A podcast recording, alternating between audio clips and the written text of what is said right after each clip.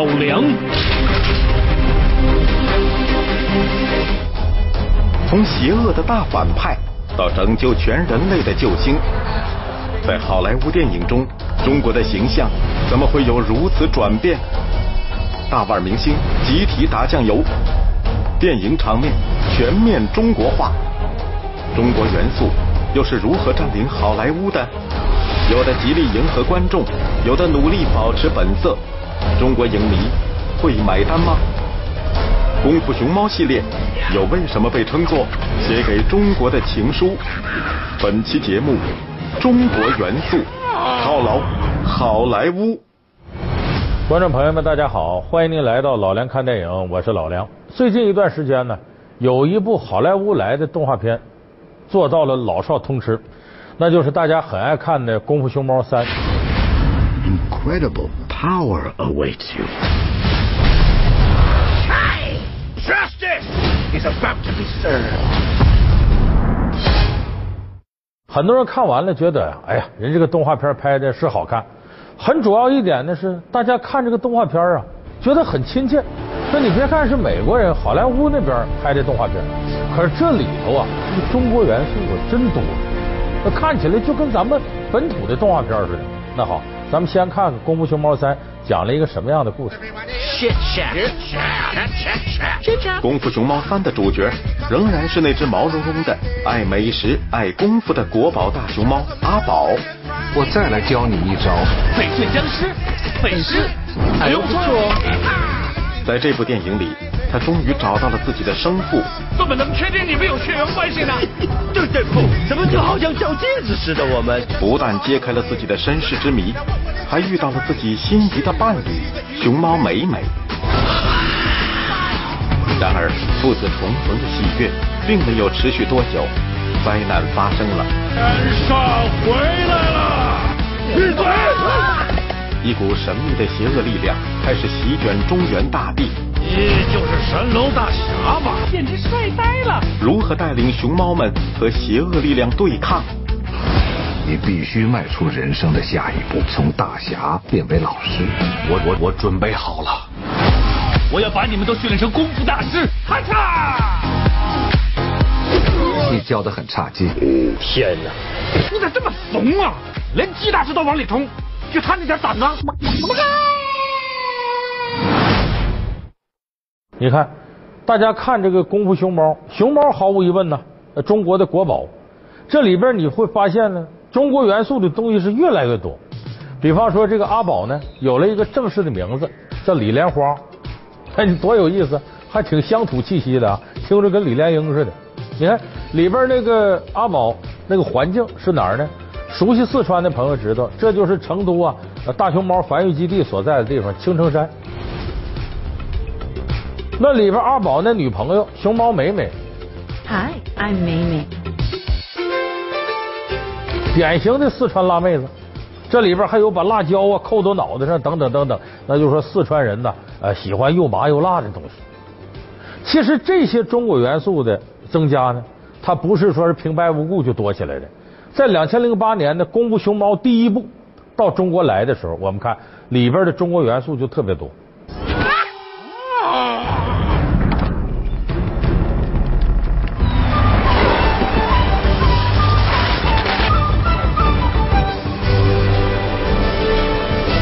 熊猫，我刚才说我们的国宝里边呢，还反映这个阿宝啊练功夫的事儿，中国功夫里头人穿的就是中国古代的呃宽袍大袖，里头都是四川风格的古色古香，呃，尤其这里头体现从头到尾都是中国功夫的东西，所以当时有很多人就觉得，哎呀，这好莱坞拍这片子，这可里边这劲没少使，明显是冲着中国观众使劲的。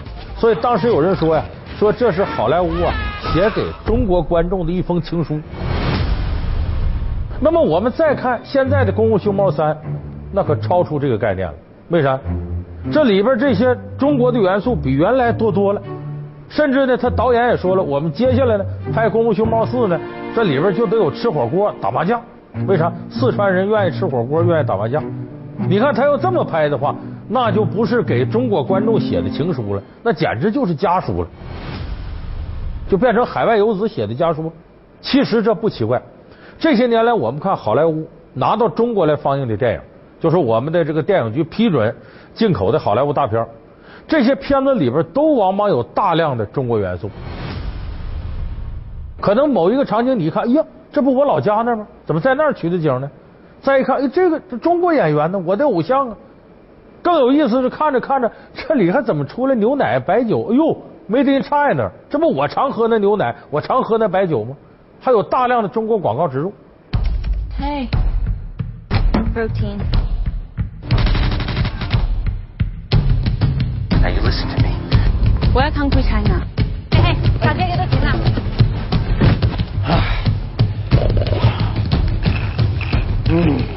就说这些年来，我们看好莱坞的片子，你会发现中国的元素是越来越多，有时候甚至多到了变态的程度。其实好莱坞对中国市场的这种态度，是最近这些年有了非常明显的转化，由原来充满着敌意、恶意，一点点转化成到现在这种主动迎合。它其实这个过程体现的是什么？是中国国力的不断强大。我们其实可以把这个变化呢分成三大阶段。第一个阶段呢，是从有电影开始，就我们说默片时代，还没有声音的时代呢，一直到上世纪大概七十年代末，这是好莱坞对中国态度的第一阶段。那么中华人民共和国成立之后呢，在意识形态上呢，和西方是对立的，所以这个时候双方呢互相根本不了解，也没有什么太深入的往来。从我说有默片时代开始，一直到上个世纪七十年代末，就中美建交那时候，中间这个阶段，在好莱坞影片当中，中国人形象是什么呢？反正基本上就没有好的形象。在上个世纪二三十年代，好莱坞默片里头，当时呢跟中国人形象有关的，以中国人为主角的有个电影系列。电影系列里的主人公呢叫傅满洲，他拍了十多部电影，就比现在哈利波特时间都长。扮演的人呢是个中国人演的，呃，穿着满清式的那个呃长袍，呃，然后梳个大辫子，尖嘴猴腮，一看就不像好人。啊，说这傅满洲什么特点呢？为人特别坏，擅长各种酷刑，那是个野蛮凶残的大坏蛋。那么在这个系列电影上呢，这傅满洲是什么经历呢？使坏，招人恨，恶贯满盈，最后保准被白人给收拾了，遭到惩罚了，死了。到下一部影片呢，也不交代，他又活了，活了接着作恶，最后又让白人给弄死了。反正十来部他也不嫌腻歪，就这么一直拍下去。就明显对当时的中国人是有很强烈的偏见的。那么在一九六二年的时候呢，零零七系列还推出了一个呃詹姆斯邦德为主角的电影，叫《布博士》。说这布博士是个科学狂人，有阴谋诡计，想毁灭人类。最后詹姆斯邦德打入布博士的这个虎穴，最后粉碎了布博士阴谋。这布博士就是一个中国人，在这里边，就那个时候他不了解中国大陆，双方之间呢也互相之间没有什么呃交流和往来。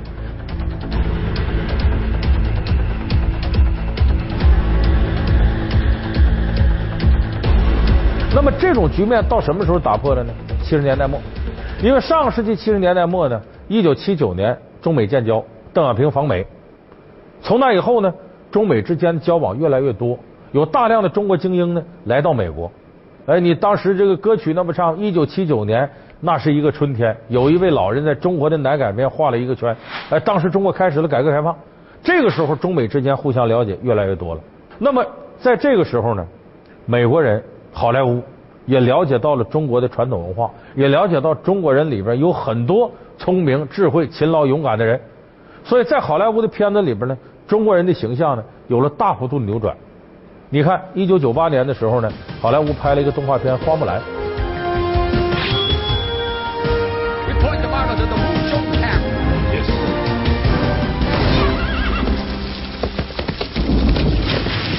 当然，里头这个花木兰不是中国传统意义上那个女英雄花木兰，她只是借用了替父从军的故事。里头花木兰的性格，典型的美国大妞。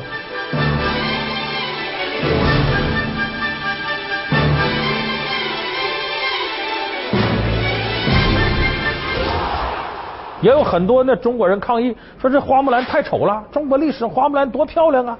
其实呢，不是说花木兰丑，美国人想把花木兰拍的很美，这是他们想当然认为的一种审美眼光。所以这个时候我们看动画片《花木兰》就代表着好莱坞开始主动了解中国的历史，了解中国的传统文化，要不然怎么会把《花木兰》拿过来拍呢？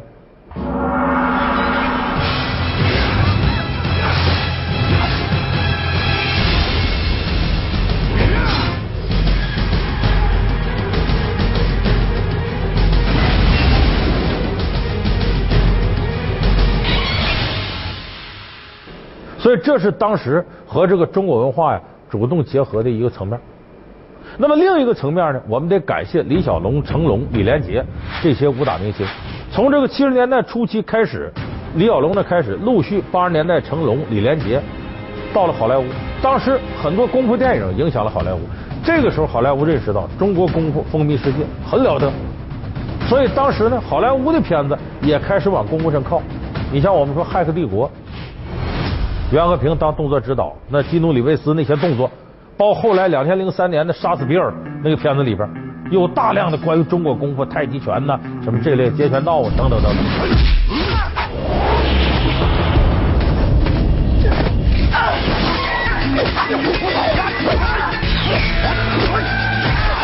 就是这个时候，好莱坞里的中国元素开始出现了大量正面的东西。就从正面肯定了中国文化的博大精深，中国人的聪明才智。但这个时候，好莱坞对中国的了解呢，还是停留在两个层面：一个叫古老，一个叫神秘。对古代的中国传统文化很认同，对现代的中国文化还有一定隔膜。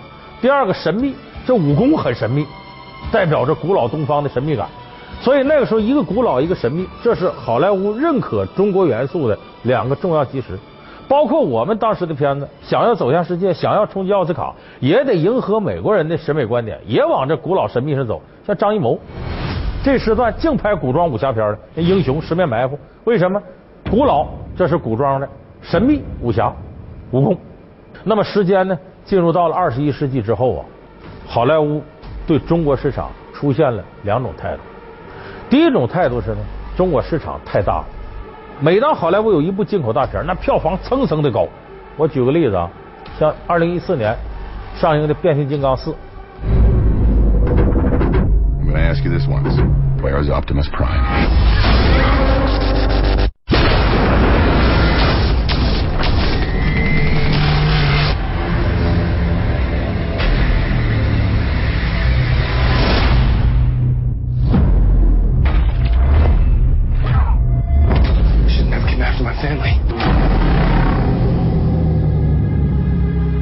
片子在我看就是个烂片什么故事情节没有。迈克尔贝拍这个，我感觉就是为了圈钱，轰隆轰隆机器，反正我看的时候是睡着了。这片子在好莱坞那边呢，说白了票房也不怎么样，多少呢？两亿四千万美元。有人说这不少了，你得那么想，变形金刚原来是多好的一个牌子呀，添点东西就能卖钱。说两亿四千万美元不低了，它制作成本多少？两亿一千万美元。制作成本两亿一，卖了两亿四，他是赔了的，亏一半啊！为啥？他这票房不完全归制作方，得有一半被院线拿走啊，被发行方拿走啊，所以他在美国本土是亏本的。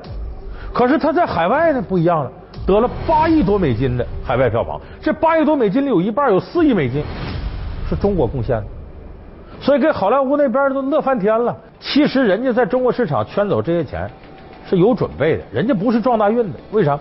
它里头加了很多中国元素，包括这里头什么这个擎天柱跟那机器恐龙干仗，呃打着打着，这俩人是在那个重庆的龙虎天坑那打，在那取的景，完了，一翻身就打到香港了。而且这片子里你看什么长城啊、鸟巢啊、盘古大观呢，这些呃北京的景色，随处都可以看到。说白了，你看这片子里头感觉特亲切，里头中国元素特别多。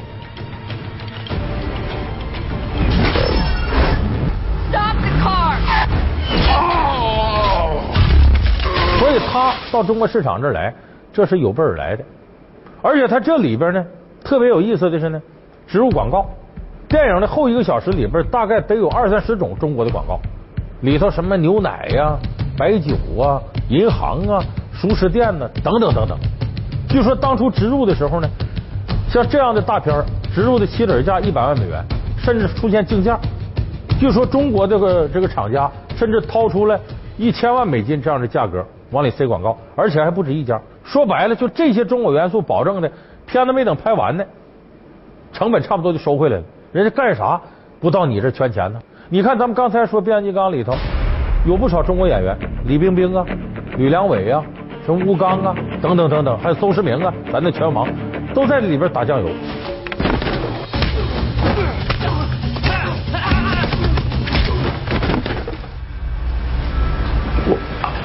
李冰冰呢，在这里头戏份呢比那些人都多，因为呢，好莱坞导演迈克尔贝非常清晰的知道李冰冰是中国一线明星，粉丝多，典型的中国元素加到里头。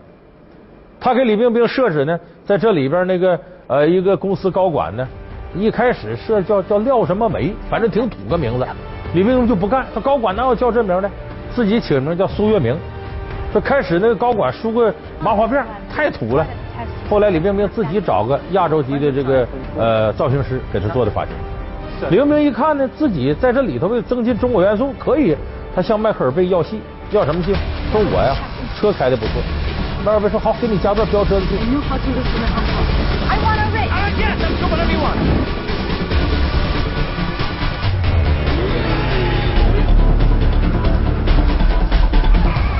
说我腿踢的也挺高的，你加段打戏。Hello.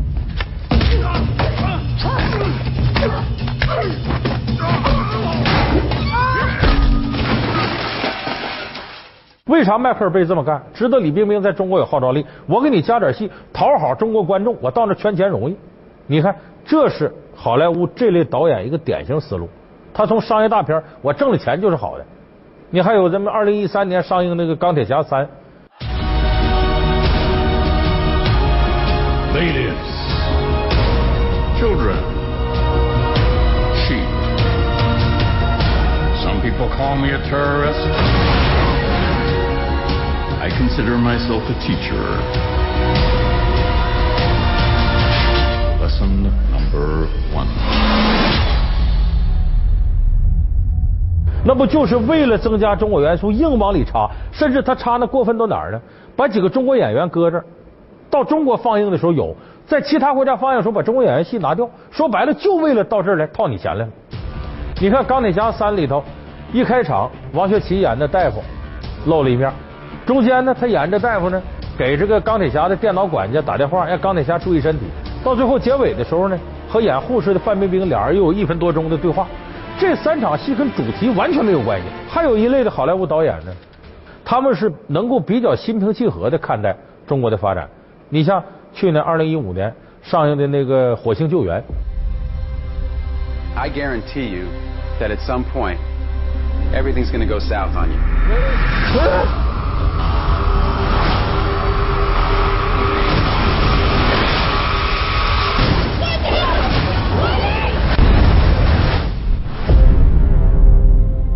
那么写一个宇航员叫马可，结果在外太空时候被困到火星里，被困到火星，怎么把他救下来呢？说这时候中国政府很大度的把刚研制出来的太阳神飞行号，哎，一飞船给你使了，然后把这个马可救下来。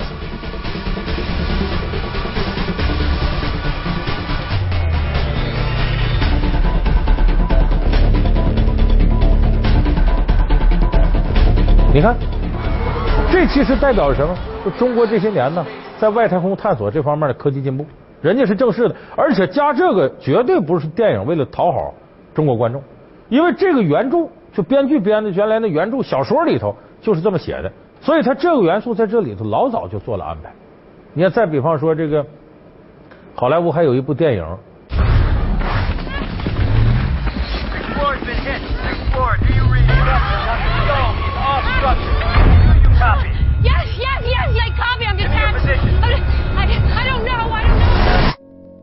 里边也有类似这样的情节，就说这个宇航员呢，女宇航员在外太空回不来了，最后闯入中国的天宫空间站，然后驾着神舟号飞船回到地球了。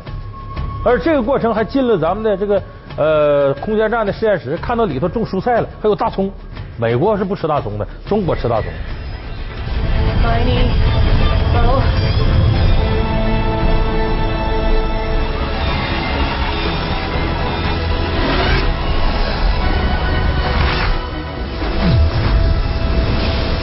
所以它这里头这些元素说明什么？就中国这些年呃，像这个探月计划呀、嫦娥几号啊、空间站对接这些技术，得到了世界范围的瞩目。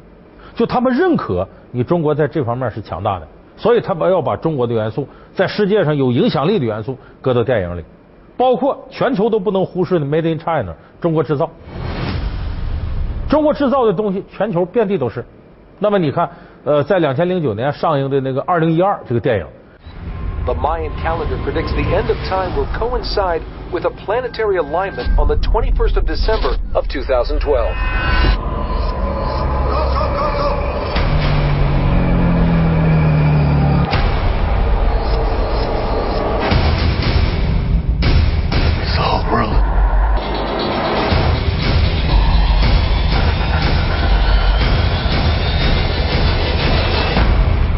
那不就是整个地球要毁灭了，发大水了，怎么办呢？建立一个新诺亚方舟，时间紧，任务急。这诺亚方舟在哪儿建呢？搁到中国建的。里边美国人都说 Leave it to the Chinese. I didn't think it was possible. Not in the time we had.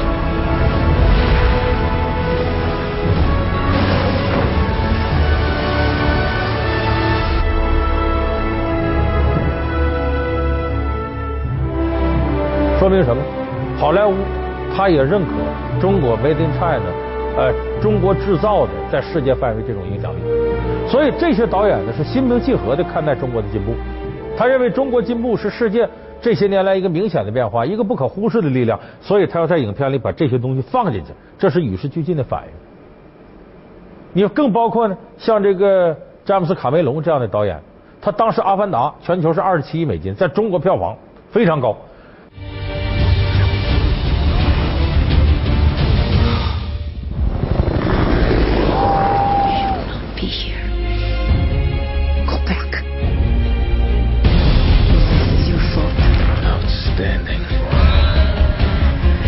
Send them a message.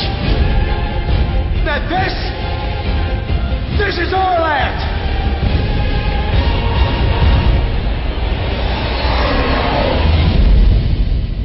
现在《阿凡达》要拍续集了，詹姆斯卡梅隆提出呢，要跟中国合拍，这是他充分重视中国市场的作用。因为如果不合拍，作为引进片子，一个是引进过程手续很复杂，另外一个引进的片子，票房分账啊，他好莱坞制片方那边分的比较低。如果要是合拍，他分账可能会翻一倍。所以这说明什么？詹姆斯卡梅隆这样的大导演，好莱坞的顶级制作人，已经开始仔细研究你中国的电影政策了。他为什么仔细研究你政策？要研究透了呢？他想挣你的钱。他为什么想挣你钱？你有钱可以让他赚，说明我们现在中国电影的市场是特别发达了已经。所以这些元素累加在一块儿，你会发现好莱坞影片里的中国元素那是越来越多，甚至多到都有点变态的程度。那么在现在好莱坞的这个制片行里边，有这么两种不同的打法。第一种片子就所谓的商业大片，干啥的呢？忽悠海外市场的。其实忽悠海外市场，中国是其中非常重要的，几乎是最重要的海外市场。啊，这些呼呼啦啦的玩特技的，不用走心的，也不用有啥故事的，只要玩场面的，中国人就愿意看。事实上，他也确实把握住了我们现在年轻人看电影仅仅追求视觉刺激，不是怎么太走心的这样一个市场状况。意思，这样的大片就用来忽悠海外，而真正的好莱坞传统的顶级的，既有商业又有文艺色彩的那些走心的影片，好，我们还接着拍，这些是为了满足我们美国本土观众。就事实，好莱坞里边已经形成了这样没有公开的一种共识。那么这件事情说明什么呢？第一个，我是觉得呢，我们的观众呢也要积极提高自己的欣赏水平。那种仅仅玩特技的、不走心的电影，不应该成为在中国电影市场上欲取欲求的获得票房的一种大杀器，这是不应该的。也许有一天呢，中国的电影市场本能的拒绝好莱坞这种就玩特技、没有什么情怀的电影。只有那时候，中国电影市场可能真正的让好莱坞瞧得起，他从内心里开始尊重你，愿意给你提供真正精。二个呢，整个好莱坞进口片的配额要有变化，会有更多的好莱坞片进来。那么我们这些年经过发展，能不能在局部程度上扛住好莱坞的冲击呢？这是个问题。所以咱最后得呼吁啊，中国电影人呐，尽快的拍出本土化的有情怀的电影，而不要仅仅关注那些所谓大制作、商业大片。好。感谢您收看这期《老梁看电影》，我们下期节目再见。接下来你。